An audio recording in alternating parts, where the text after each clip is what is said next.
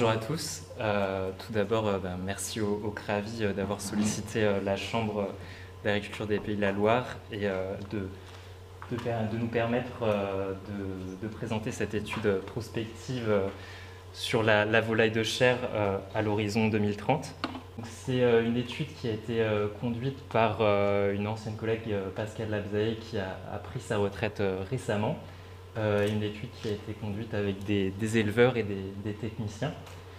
Euh, donc prospective, une prospective, c'est euh, essayer de penser et des, évolutions futures pour pouvoir dégager des, éléments de, de prédiction. Voilà. Donc on va passer une petite demi-heure ensemble pour, présenter cette prospective. Donc on commencera euh, pour présenter la prospective avec des éléments de contexte de marché. Euh, ensuite, on abordera les résultats de la prospective précédente euh, qui avait été réalisée à l'horizon 2020 pour voilà, montrer la pertinence d'une étude prospective.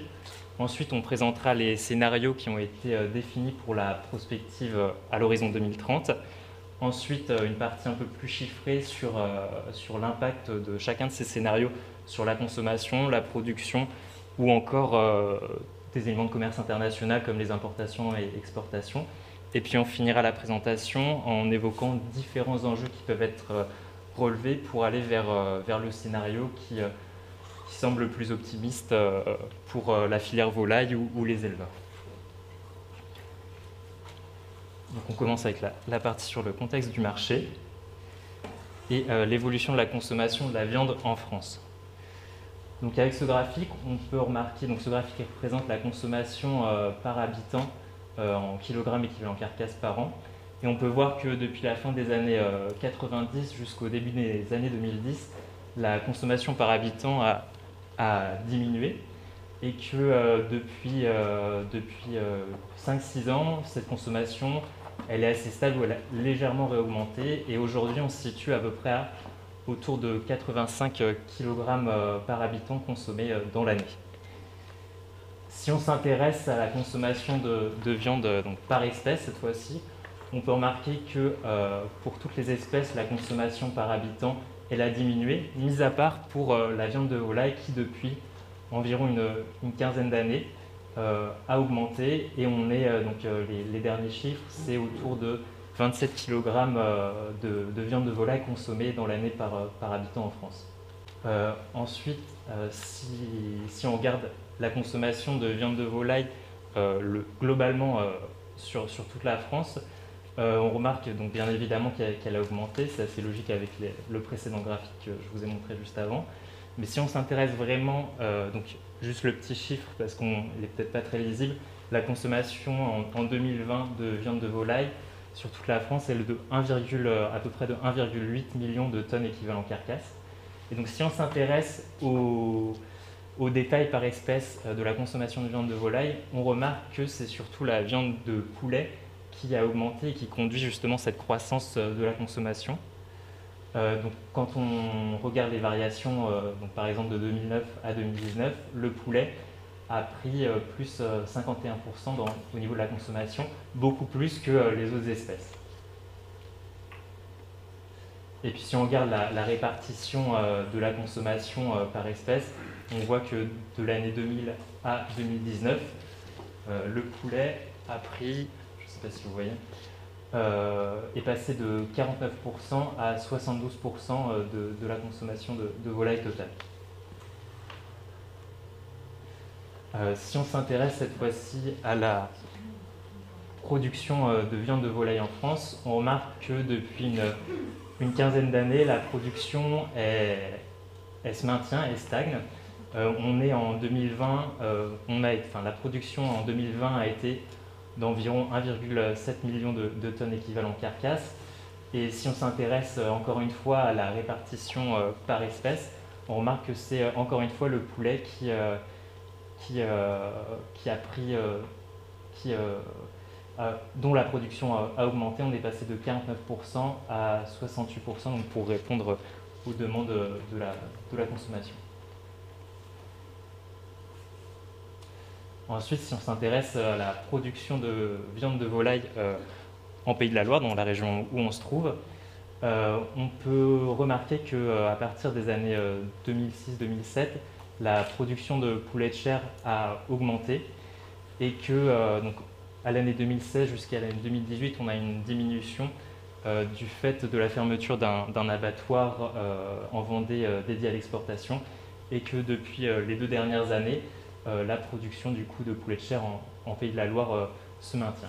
Et puis on peut remarquer également que la production de dinde et de dindon a, décru assez fortement entre les années 2007 et, 2009 et qu'elle se maintient depuis. Donc quelques chiffres sur, euh, sur les Pays de la Loire comparés aux autres régions de, France. Euh, les Pays de la Loire, c'est la deuxième région productrice de poulet de dinde, la première euh, pour le canard rôtir et pintade, et la première, également la première région pour la production de volailles label rouge et bio. si on s'intéresse maintenant à l'évolution des échanges internationaux français de viande de volaille, donc avec, euh, avec l'Union européenne, on peut constater que le solde commercial euh, des échanges français de viande de volaille a diminué euh, les 20 dernières années. Il était positif et est passé en négatif à partir de, l'année 2008. C'est surtout dû aux, importations qui ont augmenté et aux exportations qui ont, dans un premier temps, diminué, puis ont stagné. Et si on s'intéresse aux échanges avec les pays tiers, cette fois-ci, le solde commercial est toujours positif, mais il s'est dégradé, détérioré euh, depuis euh, une vingtaine d'années, euh, du fait notamment des exportations qui diminuent. Et donc ensuite, un, graphique, un indicateur très intéressant à regarder, c'est la part des importations sur la consommation totale en France. Donc dans ce graphique, vous avez l'air en orange foncé qui représente le volume d'importation. Et en orange clair, vous avez euh, l'air qui représente la production de viande de volaille à destination du marché intérieur français. Et donc la somme de ces deux aires nous donne euh, la consommation totale en France. Et en fait, ce qui est intéressant de regarder, c'est justement la, courbe, la courbe rouge, euh, qui est le ratio importation sur consommation totale en France. Et on voit qu'entre les années 2000 et 2012, ce ratio il a beaucoup augmenté et que depuis les années 2012, il augmente, mais beaucoup moins. Et en 2019, euh, ce, ratio était autour de 34-35%. Euh, donc je vais maintenant vous montrer euh, les résultats de la prospective précédente pour, pour mettre en perspective et montrer la, la pertinence d'un travail prospectif. Donc, je vais vous montrer un graphique qui représente la production de, de volailles de chair en Pays de la Loire et donc euh, comparer en fait les différents scénarios qui avaient été définis en 2012 euh, et comparer avec justement la production réelle qui a eu lieu entre 2012 et 2020. Donc on a trois scénarios qui avaient été définis, euh, le tendanciel en bleu, non en, violet, excusez-moi, en vert le volontariste et en rouge le scénario de crise. Et puis on a en bleu la production réelle. Euh, donc on peut, on peut voir que la production réelle, elle a suivi les trois premières années, euh, donc en 2013, 2014, 2015, le scénario volontariste qui était le, plus euh, optimiste, et qu'à partir de l'année 2016, cette, la production ligérienne, elle s'est rapprochée petit à petit vers le scénario tendanciel en violet, et aujourd'hui, donc en 2020, les chiffres de production les, plus récents nous donnent une production en Pays de la Loire de 385 000 euh, euh, tonnes de, de, volailles. Maintenant, euh, je vais vous présenter les différents scénarios, comment ils ont été construits, qu'est-ce qu'ils ont en commun et qu'est-ce qui les différencie pour, la, pour la prospective à l'horizon 2030. Donc, au niveau de la méthodologie, c'est réuni cinq comités de, pilotage pour construire cette cette étude prospective à l'horizon 2030 entre euh, octobre 2020 et euh, février 2021. Ont participé à ce comité de pilotage une dizaine d'éleveurs qui euh, avaient des, productions différentes. et également des sept techniciens qui provenaient de divers organismes. Et puis, ces comités de pilotage ont été conduits par du coup, mon ancienne collègue Pascal Lapsay, qui était chargée d'études au, pôle économie et prospective de la Chambre. Et donc ces, comités de, pilotage, grâce à ces comités de pilotage, a pu aboutir la prospective de volaille de chair à l'horizon 2030. Euh, pour euh, construire les différents scénarios, euh, tout d'abord a été défini des, des, hypothèses communes à chacun de ces scénarios. Donc, premièrement, un accroissement de la population française en 2030 on arriverait à 70,3 millions d'habitants en France. Ensuite, une euh, croissance économique des pays émergents qui resterait supérieure à la croissance économique des pays euh, développés. Euh, ensuite, troisième hypothèse, un accroissement des aléas climatiques et sanitaires sur les dix prochaines années. puis une augmentation de la part du poulet dans la consommation de volailles euh, en France. Donc, pour rappel, en, 2019-2020, on est autour de 72%. Ensuite, des exportations vers le Moyen-Orient qui restent stables, donc euh, autour de 87 000 euh, tonnes. Puis un maintien des, parts de marché en Pays de la Loire sur, celui de, la France. Et enfin, un doublement de la, part de la volaille biologique dans la production des Pays de la Loire et France également. Euh, des paramètres moteurs également ont été, euh, ont été euh, définis pour justement différencier ces scénarios.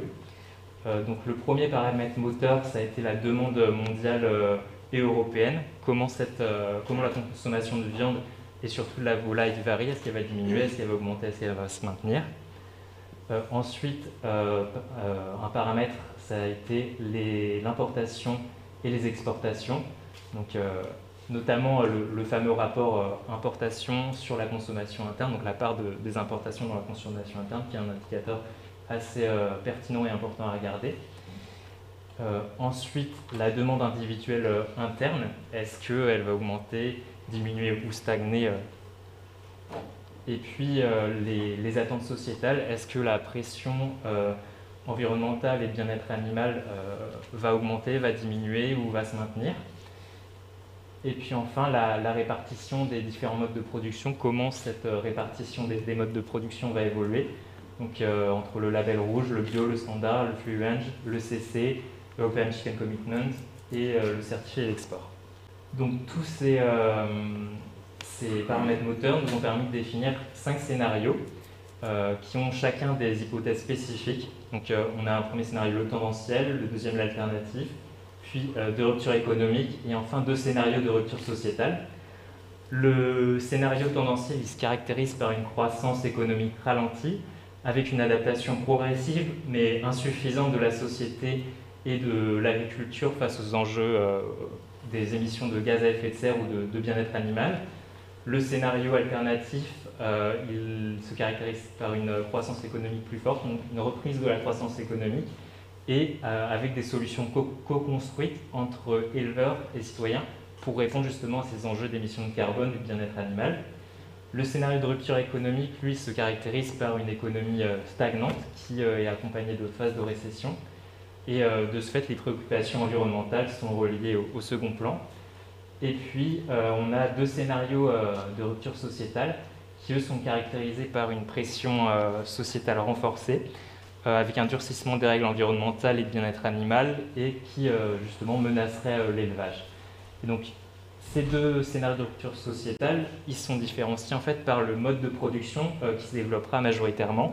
L'un le free range, l'autre le CC. Donc ici vous avez quelques modalités. Donc free range, ça veut dire parcours, parcours libre, c'est un accès, un accès à l'extérieur pour la volaille et le CC, c'est euh, European Chicken Commitment, donc euh, engagement ou accord euh, européen sur, sur le poulet.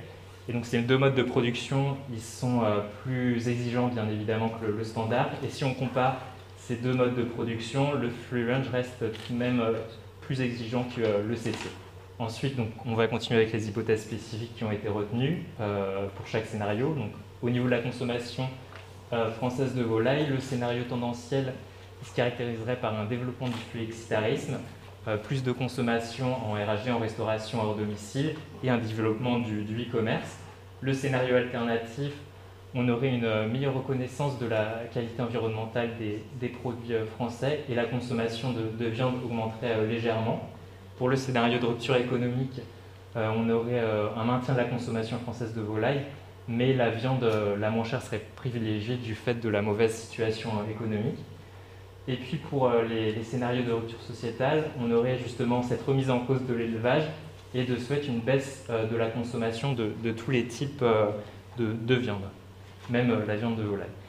Et puis au niveau de la stratégie de la filière, ce qui a été choisi comme hypothèse spécifique pour le scénario tendanciel, c'est un développement de l'ECC qui remplacerait le certifié, également un développement du bio et un maintien du label rouge.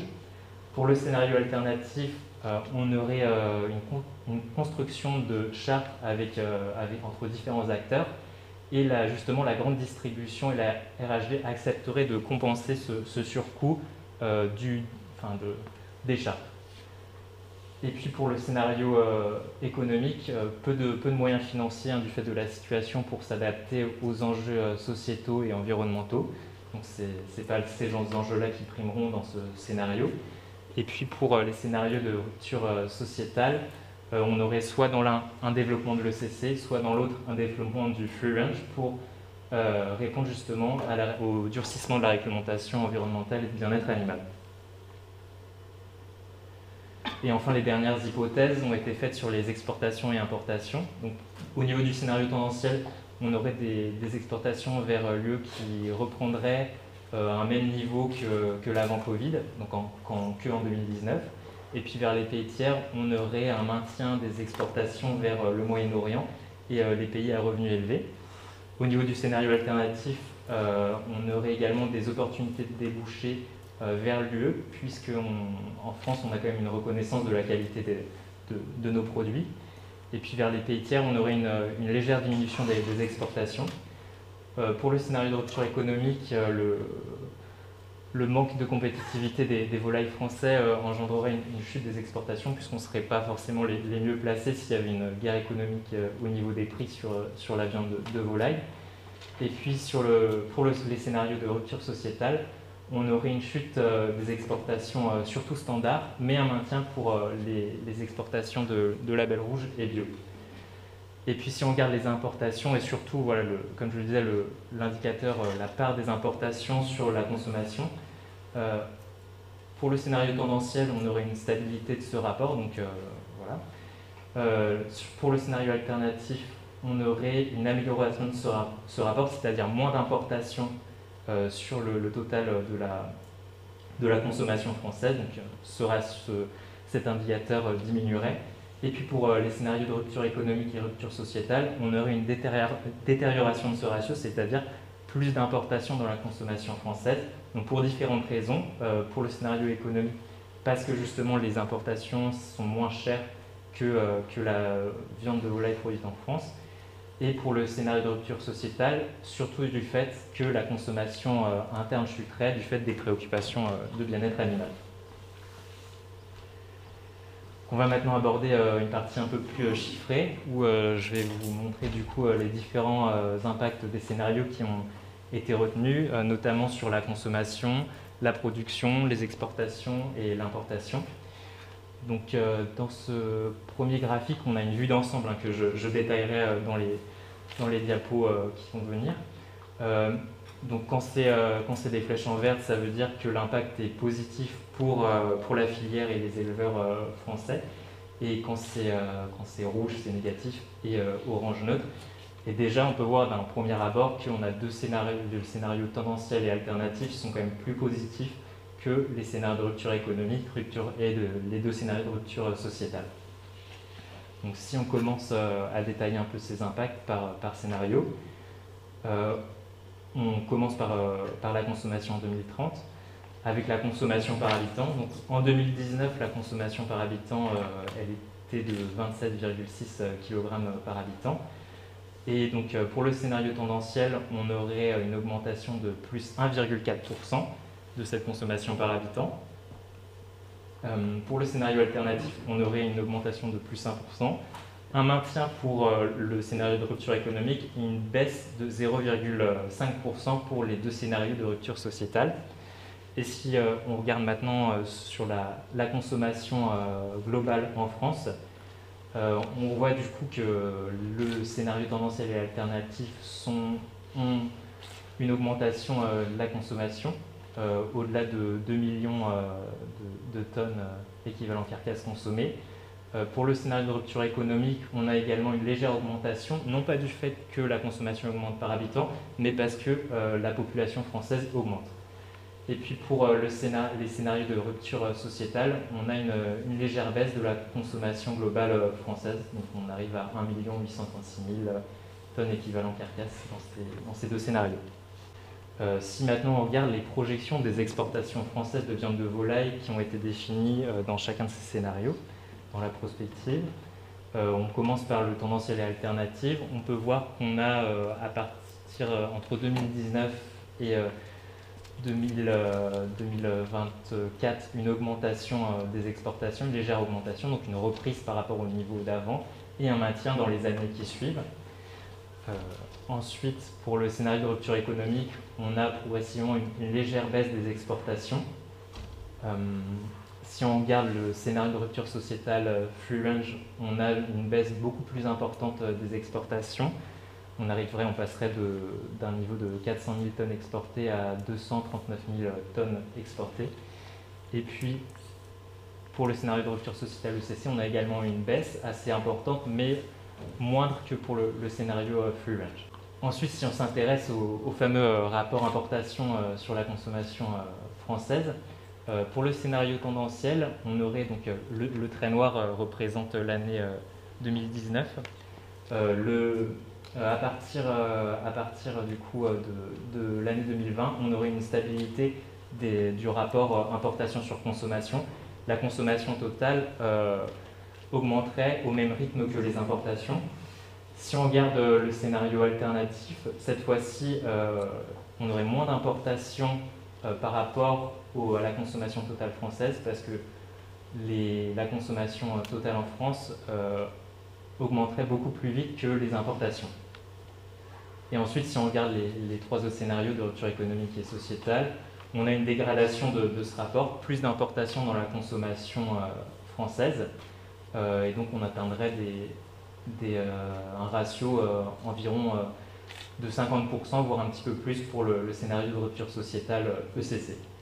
Et puis maintenant, si on s'intéresse à l'évolution des, parts de mode de production français dans, les, dans les abattages, donc en 2019, c'est l'année de référence, on a 51% en standard, 15% en ECC, et 8% euh, en certifié, 16% en label rouge et 2% en bio, et enfin 8% à destination de, l'export.